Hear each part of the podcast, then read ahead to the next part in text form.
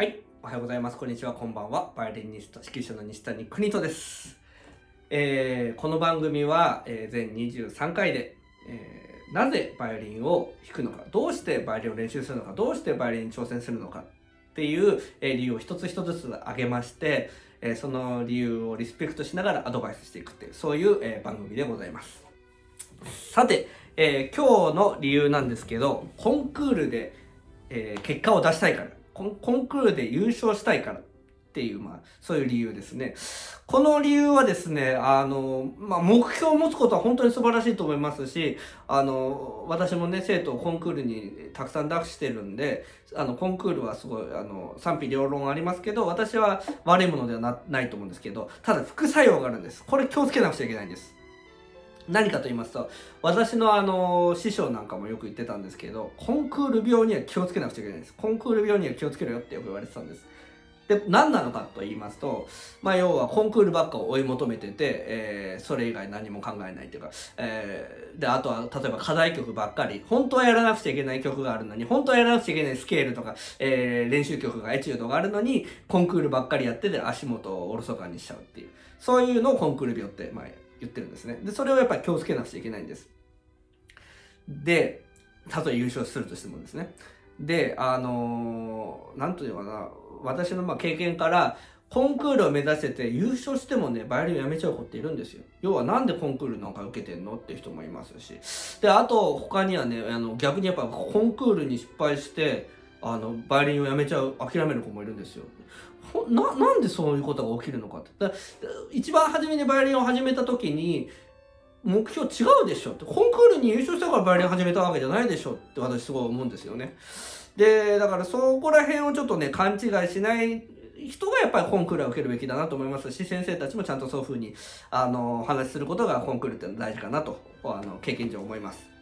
で、えー、なぜ、じゃあ、コンクールで優勝したいのかって考えることも大事かなと思います。だけど別にコンクールを優勝したからってプロになれるわけではないんですよね。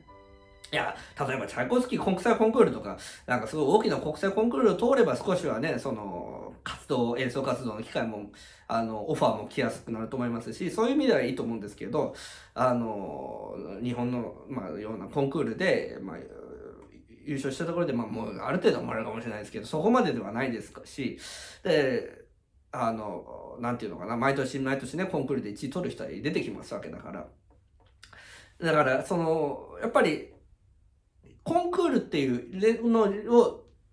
使われるんじゃなくて使うっていうのがやっぱ大事ですよね。そのコンクールという機会で上手くなるんだって上達するんだっていう今意味で、えコンクールを受けるのは素晴らしいことだと思います。それ以外の意味は、例えば、賞を取ったとか、そういうのはもうラッキーだったと思う。それ嬉しいと思いますよ。私も生徒が取れば嬉しいですよ。なんですけど、別にそれ以上の意味はないんです、実は。だから、あのーあくまで上手くなるために、上手くなったら嬉しい。嬉しかったら楽しくなる。だから楽器が続く。そそのために、えー、やっぱりその、